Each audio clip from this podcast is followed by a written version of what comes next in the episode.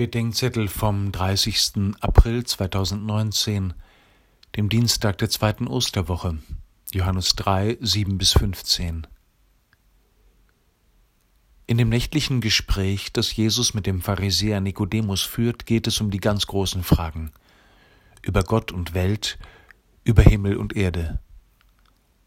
Aber offenbar glauben die Menschen ihm weder das eine noch das andere, wenn ich zu euch über irdische Dinge gesprochen habe und ihr nicht glaubt, wie werdet ihr glauben, wenn ich zu euch über himmlische Dinge spreche?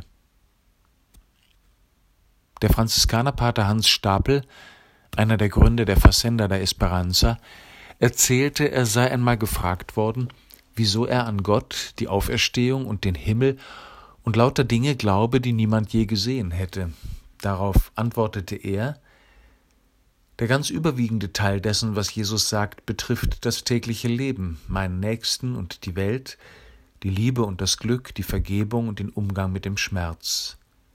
Das habe ich alles ausprobiert und alles ist wahr. Deshalb kann ich ihm auch Gott Vater und den Himmel, die Vollendung der Welt und meines Lebens bei ihm glauben.